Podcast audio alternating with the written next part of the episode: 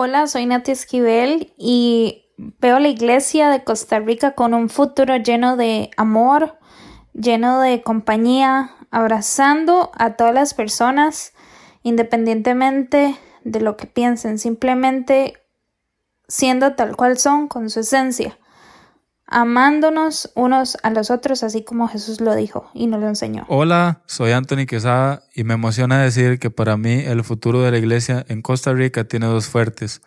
Uno de ellos es avivamiento, porque las actuales temporadas nos están llevando a un nivel mayor de pasión y entrega en cada comunidad. Y lo otro es creatividad, para poder administrar cada recurso puesto en las manos y así guiar a cada generación a conectar con Dios. Ambos, una mezcla. Y estos dos fuertes nos llevan de manera directa a un futuro brillante. Hola, soy Kike Brenes y veo a la iglesia en Costa Rica con un futuro muy brillante, muy creativo, muy intencional. Y creo que estamos en un tiempo donde el reino estará más importante que aumentar nuestro ego, donde el rey toma lugar en la mesa y donde en esa mesa con Dios nos vemos todos iguales. Entonces, así pienso en iglesia, en iglesia donde el reino es más importante que nuestro nombre.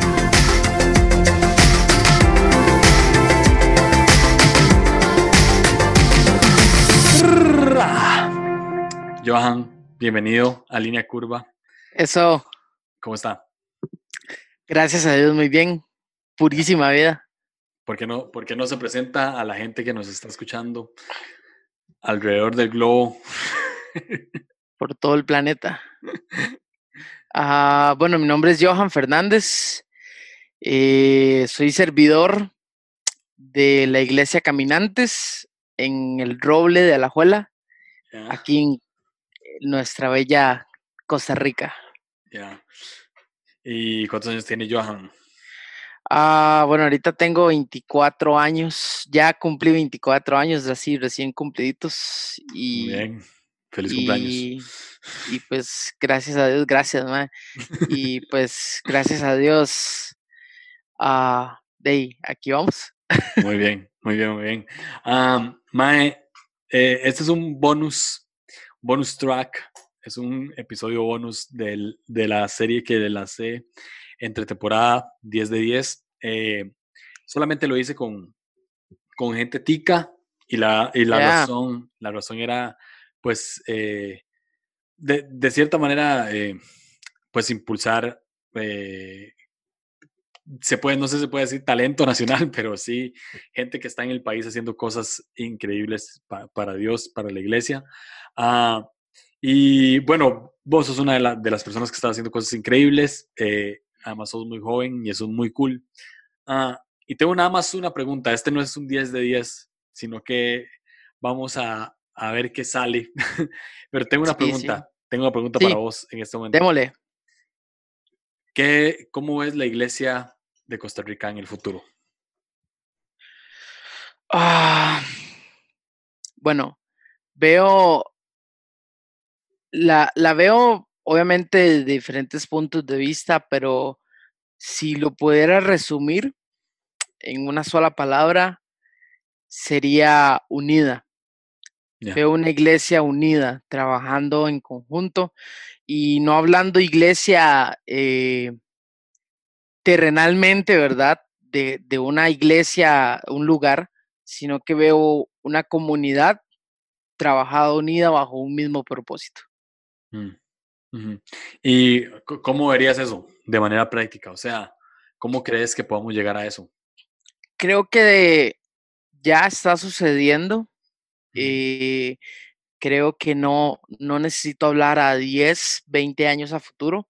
Creo que es algo que ya está pasando y creo que pasa a través de, de servicios o colaboraciones que se hacen en las iglesias entre sí. Por ejemplo, en, en- en mi iglesia eh, tenemos actividades en las cuales llegan pastores invitados, grupos de otras personas, y si bien sabemos que no, tal vez mm, la idea para ellos no es evangelizarlos, porque hey, obviamente son cristianos, son personas que llegan a enseñarnos qué están haciendo, cómo lo están haciendo, y nosotros estamos aprendiendo de ellos para poder llegar a nuevas personas, ¿verdad? Ya, y tengo una pregunta. Uh, ¿Cómo creen? Me gusta mucho, quiero hacerte preguntas random que va saliendo en la conversación porque me gusta mucho la perspectiva de una persona que además es muy joven. O sea, creo, creo que las personas que entrevisté en, los 10 de 10, eh, viéndote vos, sos la, sos la persona más joven, creo que incluso que he entrevistado en mi vida. este, pero me gusta mucho la perspectiva de una persona tan joven que está haciendo cosas en el país y que ve una iglesia unida. Desde tu perspectiva, desde tu manera de pensar, eh, ¿cómo crees que podemos llegar a ser unidos teniendo diferentes maneras de pensar incluso? O sea, ¿crees que, que, tenga que ver algo con que todos tengamos que tener el mismo pensar? ¿O no necesariamente, sino como no, es prácticamente? No. Ah, creo que tiene que ver con el enfoque, al final de cuentas, hacia dónde estamos caminando. Creo que, creo que la iglesia, y no a nivel de Costa Rica, a nivel nacional, es, es una gran franquicia, donde al final de cuentas todos trabajamos para el mismo dueño y todos trabajamos con el mismo propósito. Y, y hey, eh, siempre van a haber sus, sus formas de hacerlo, porque al final de cuentas creo que somos humanos y somos personas y somos muy sentimentales. Y eso me alegra en cierto punto, pero también en ciertos puntos es complicado. Y muchas veces nos dejamos llevar por lo que, a pesar de que no debería ser así, nos dejamos llevar por lo que a mí me gusta, por lo que yo quiero, por lo que tal vez es mi visión. Y dejamos que, que se nos metan partes más personales y pero también eso es bueno porque le da diversidad a la iglesia, le da diferentes culturas a la iglesia.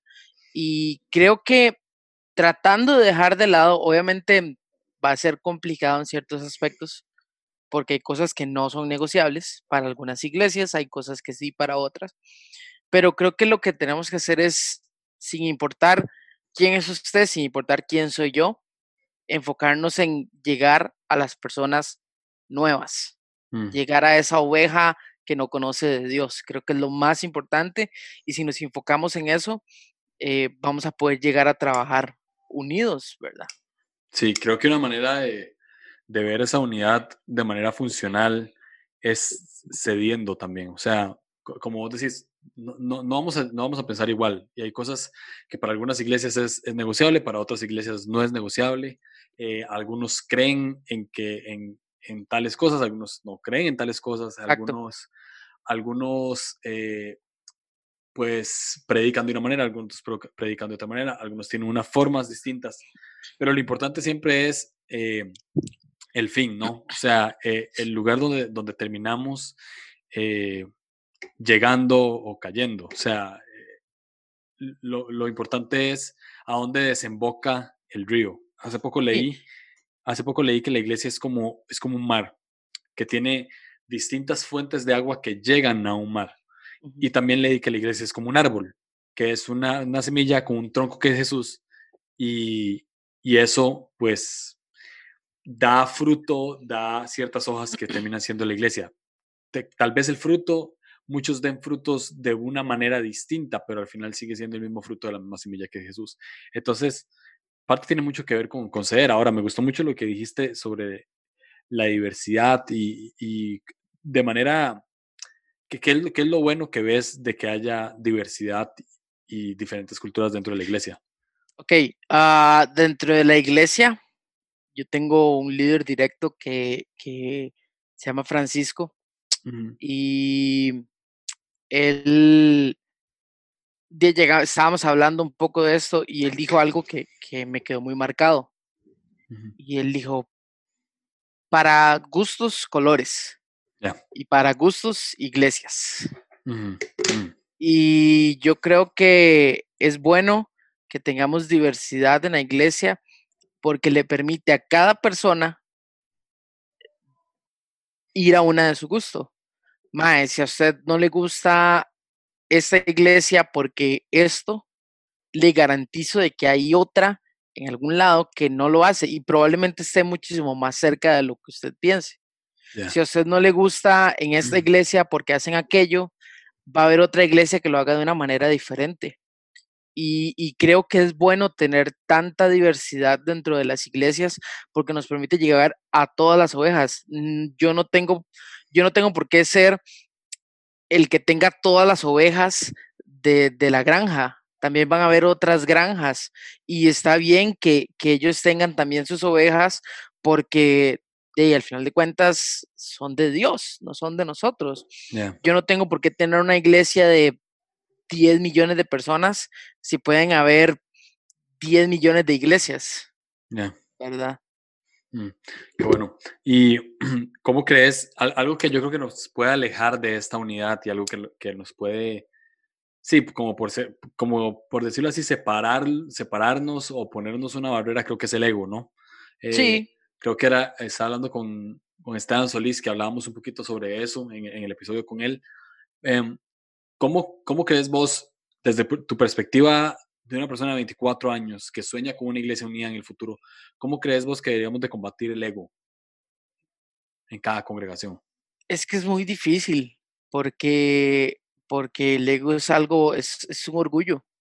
Ya. Tenemos que, vuelvo a lo mismo, creo que tenemos que darnos cuenta de que al final de cuentas no soy yo, es Dios.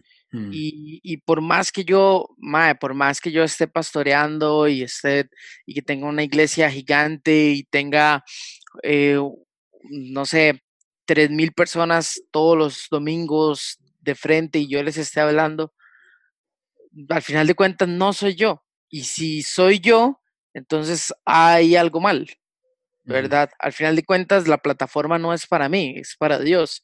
Y creo que que ya ahí eso es más complicado porque ya depende de cada persona. ¿Dónde está el norte de cada persona? ¿Dónde está el norte tuyo? Entonces, ¿para qué, para qué usted quiere que su iglesia crezca? ¿Para llegar a más personas o para que las personas lo conozcan a usted? Mm, qué bueno eso. Sí, 100%. ahora, hablando de manera generacional, eh, algunos piensan que tal vez la iglesia en Costa Rica debería ser más joven. Algunos piensan que la iglesia en Costa Rica debería mantenerse eh, más tradicional, más tradicionalista. Ah, yo creo que la iglesia debería ser generacional, ¿no? Un lugar para todos, donde todos entren, desde niños hasta ancianos.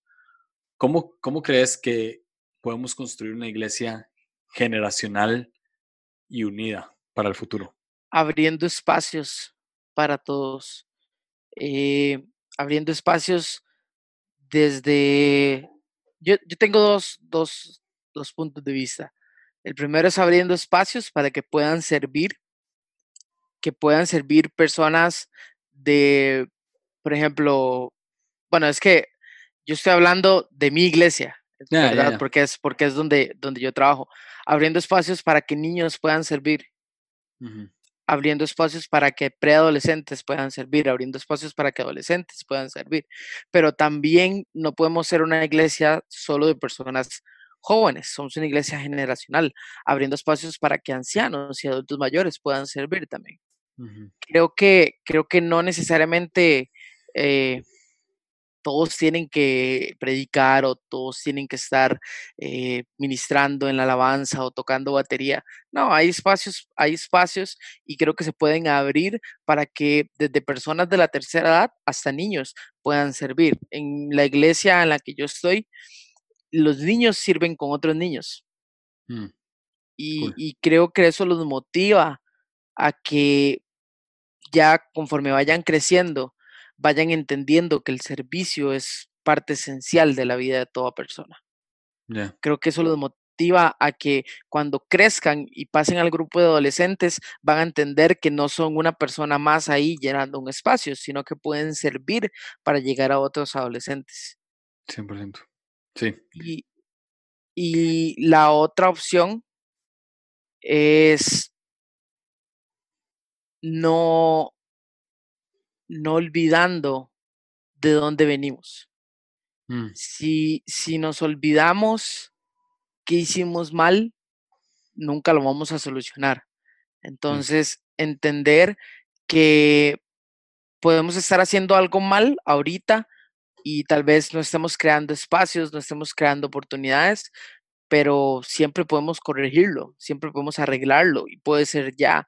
Si tal vez ahorita no hay espacios en su iglesia para que niños o adolescentes o preadolescentes o ancianos sirvan, mañana pueden haber espacios. Estaba, estaba escuchando, mae, no sé, no sé en dónde lo escuché, pero yo soy muy, muy, muy fan de Esteban Grassman. Pero así, top fan de Esteban Grassman y, no sé si fue en un podcast o en un Insta Live o en algún Facebook Live o no sé en dónde lo escuché, pero escuché que él, bueno, ellos en Ancla en algún punto eh, inventaron puestos de servicios para que las personas sirvieran y que mm. tenían, había dicho un número, no recuerdo el número, pero había dicho que inventaron X cantidad, pero era un número, o sea, era una estupidez de número que tenían más de 100 puestos de servicio en la iglesia. Y, y, yo dije, eso es, o sea, al final de cuentas, no todos van a predicar como Esteban, pero pueden servir dentro de la iglesia. Y creo que es eso. Creo, que, creo que se debería abrir espacios para que cualquier persona pueda servir. No se necesita llevar una capacitación de cuatro años en, servicio. Al menos yo lo veo así. Hay iglesias que trabajan así y se los respeto. pero, pero yo creo que cualquier persona desde el momento en el que conoce a Jesús puede servir para su reino. Wow, buenísimo. Eh, esta es una pregunta que viene random hablando de generación, de, de una iglesia generacional. Como joven, ¿Qué es lo que más aprendes de los ancianos de la iglesia? ¿Y qué crees que, los que nosotros como jóvenes deberíamos de aprender de ellos? De ahí, el, el asunto es que de ahí, ya ellos pasaron por donde asustan. ya ellos, ya ese es, no sé si se han dicho muy... Está buenísimo. Eh, ya ellos eh, saben que sí y que no y ya ellos saben en dónde se equivocaron, ya ellos saben que no funciona, porque cada iglesia tiene su cultura, cada iglesia tiene su, su, su forma de hacer iglesia, pero también creo que ellos no deberían estar totalmente cerrados a las voces jóvenes. Creo que otro punto necesario para una iglesia generacional es dar responsabilidad y confiar en las personas jóvenes, porque las personas jóvenes tienen la fuerza para llevar esas metas. Si, si una persona joven tiene la responsabilidad, obviamente se va a equivocar.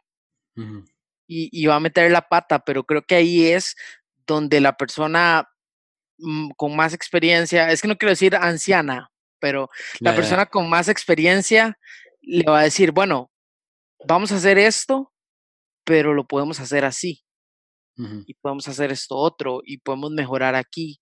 O una vez que lo hizo y metió la pata, eh, bueno, ok, la próxima hagámoslo así o hagámoslo así. Ya. Y ahora al revés. ¿Qué, ah, bueno, mencionaste ahora un poco de cosas, pero ¿qué crees que, que, que los ancianos de la iglesia deberían de, de tomar de, de, los jóvenes? Tienen que entender que ellos no lo pueden hacer todo. Mm. Tienen que delegar. O sea, por ejemplo, en mi mente no cabe a grupos de jóvenes, adolescentes, liderados por, y, es que no sé, va, a sonar feo, pero en mi mente no cabe grupos de adolescentes liderados por personas de 50 años. Personas de 45 años liderando adolescentes de 12, 13 años, que no entienden y no contextualizan lo que está viviendo el adolescente hoy porque ellos fueron adolescentes hace 30 años, mae. Creo, creo que tienen que aprender a dar responsabilidades y confiar en los jóvenes. Levantar un liderazgo joven. Obviamente, pues no dándole tal vez, o dándole libertades. Por ejemplo, en mi iglesia, mi pastor eh, tiene 61 años y, y puedo garantizar de que él es una persona que confía plenamente en personas jóvenes. Y creo que eso fue lo que levantó un liderazgo sano dentro de la iglesia. Creo que eso fue lo que levantó un liderazgo que está interesado realmente en trabajar por la iglesia más que por sus ah, intereses personales. Um, con Randall Hernández, en estos 10 días hablamos un poco de eso, sobre, sobre generaciones y jóvenes y, cómo impulsar a la juventud y demás. Vos como joven, eh, ¿cuál, crees que es? Esa es una pregunta que yo creo que le hice a Randall. ¿Cuál crees que, puede ser la razón por la cual no se confía en los jóvenes? Creo que es porque piensan que, que nos vamos a equivocar. Creo que es miedo. Creo que es miedo a que, a que nos equivocamos y si nos equivocamos, personas se pueden enojar, personas se pueden resentir, personas se pueden ir de la iglesia. Y está bien tener todos esos miedos simple y sencillamente porque nos vamos a equivocar. Yo creo que cualquier joven va a meter la pata en algún momento, cualquier joven va a decir alguna cosa imprudente, cualquier joven va a decir alguna yeguada, alguna caballada, mae, y es súper normal y está súper bien, porque una vez que lo hagan uno puede llegar y decirle, mae, está bien, pero no lo diga así, o está bien, pero no haga esto. Y yo le garantizo de que ese joven va a aprender. Creo que es la única manera, mae. Eh, cuando todos estábamos aprendiendo a caminar, en algún momento nos caímos y nos rompimos la cara contra el piso, pero aprendimos a caminar. Igualmente, por day, yo a veces me caigo y todo el asunto ahorita, pero mae, ya aprendí.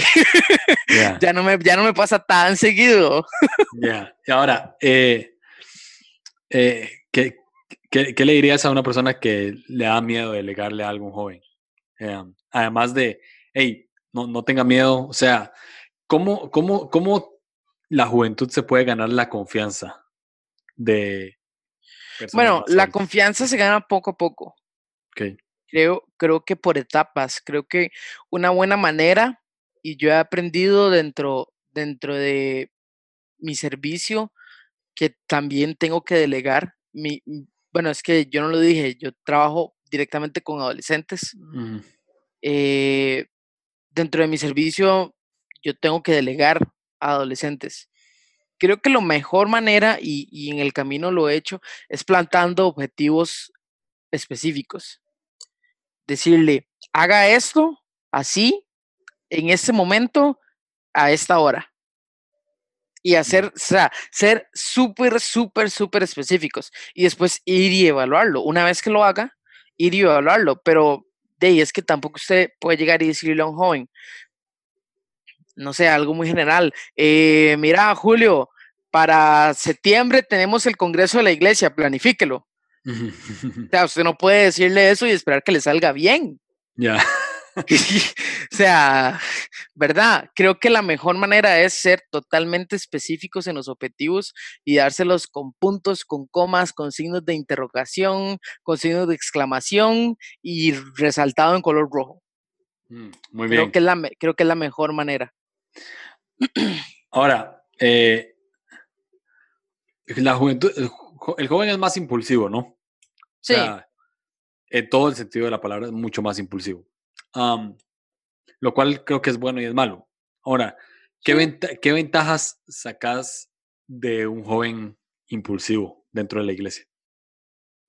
Su energía y su actitud. Creo que, creo que eh, a la hora de, de planificar algo, la persona impulsiva no pregunta cómo, nada más dice hagámoslo. Y creo que eso sirve para motivar a los otros que tal vez no estén tan convencidos de hacerlo. Mm. Tal vez es una buena idea, tal vez no sabemos cómo, tal vez no sabemos cuándo, pero si ese mae es un impulsivo, el mae va a decir, mae, démosle. Y démosle ya, si se pudiera. Creo que eso es bueno porque eh, sube la energía de los equipos, sube a las ganas de trabajar, motiva y es súper bien, súper bien. Claro, también tiene sus partes malas, ¿verdad? Pero creo que esa sería la mejor forma. Wow.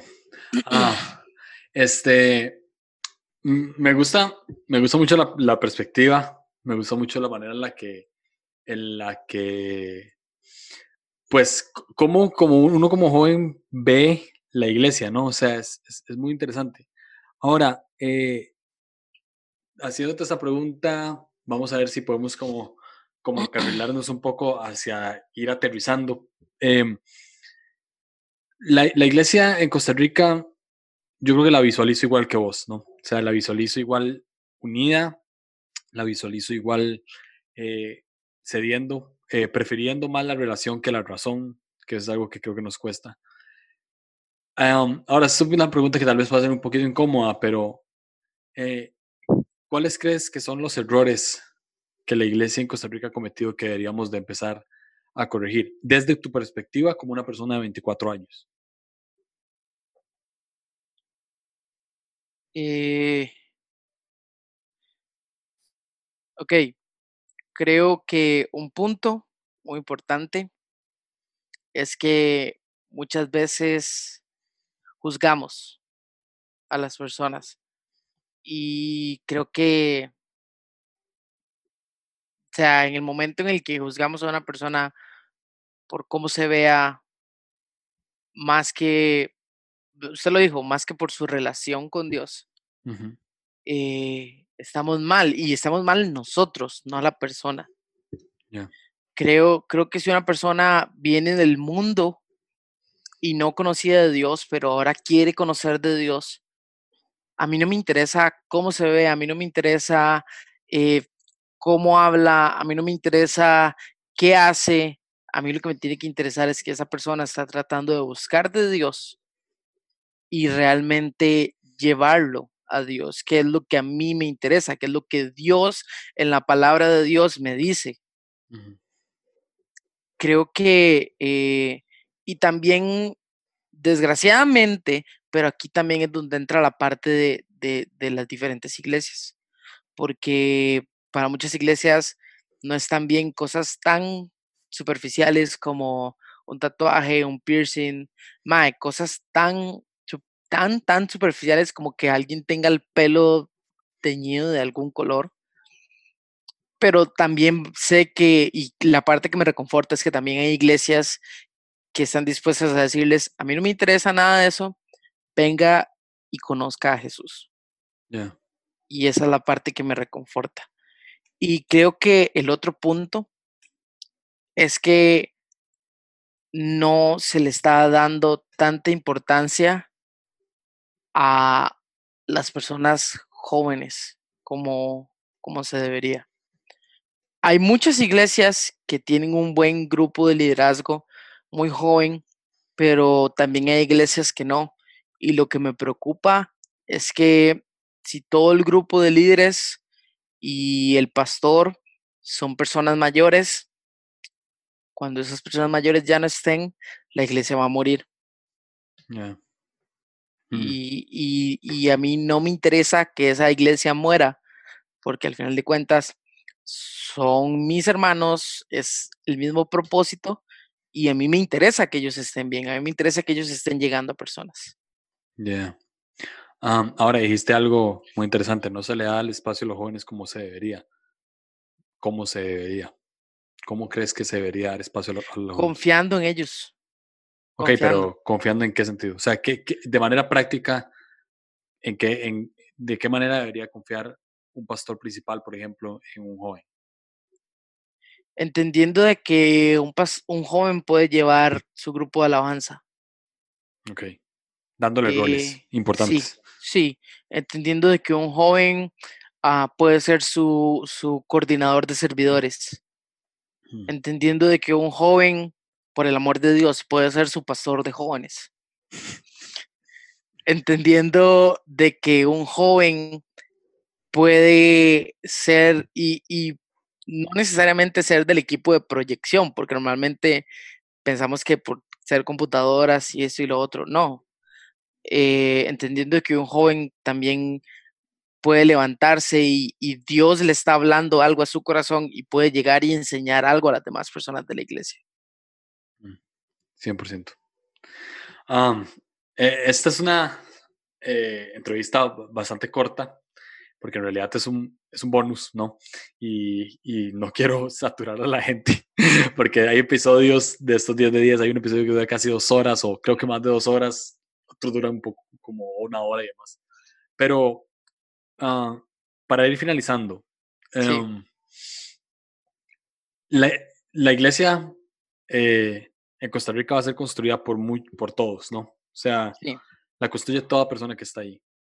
Eh, a cada persona que asiste a una iglesia de manera regular, que sirve en esa iglesia, eh, ¿qué, qué, qué le dirías para que, para que empecemos a, a, pues a formarnos en unidad, como para que empecemos a fusionarnos en unidad? ¿Qué le, a- ¿Qué le dirías a cada corazón individual para que esta unidad pueda hacerse realidad?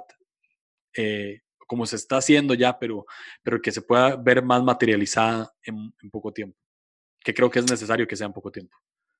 Todos somos hijos del mismo Padre y Dios no perdonó a un grupo social, Dios no perdonó a un color de piel, Dios no perdonó a un estatus económico, Dios no perdonó a- al que antes no conocía de Dios. Dios los perdonó a todos. Dios, Dios no vino a perdonar cristianos. La Biblia no dice que Dios vino a perdonar cristianos. La Biblia dice que Dios vino y nos perdonó a todos por gracia.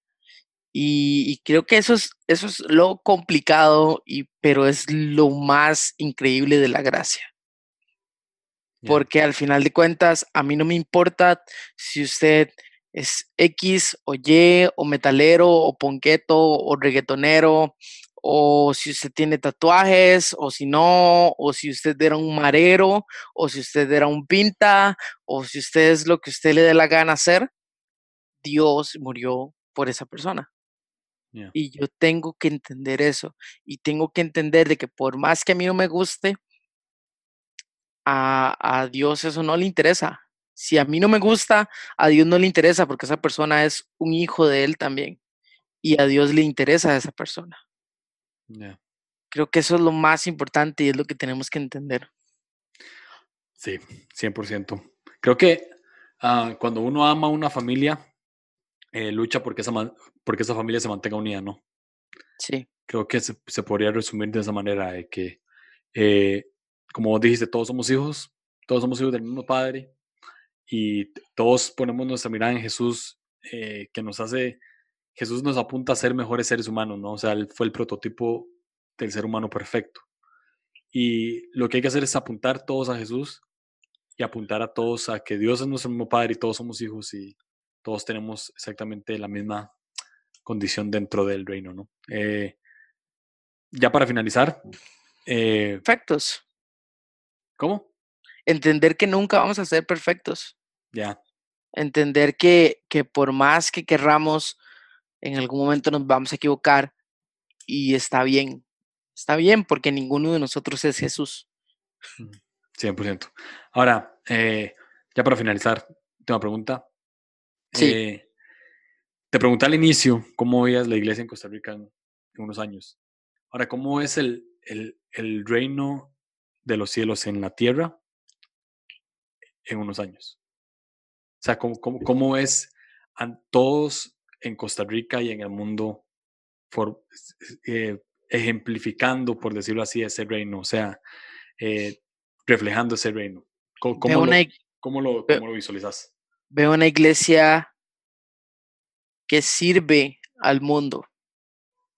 Veo una iglesia que es un pilar para las comunidades, que trabaja para sus pueblos, que le sirve a las personas que más necesitan, independientemente de si son o no cristianos. Obviamente llevando un mensaje de que todo es a través de Jesús, pero creo que, por ejemplo, creo que ahorita, por toda esa situación que estamos viviendo a nivel mundial, eh, me da miedo, me da miedo decirlo, porque después me tratan, me, me tachan de, no sé, de, de mal profeta o una vara así.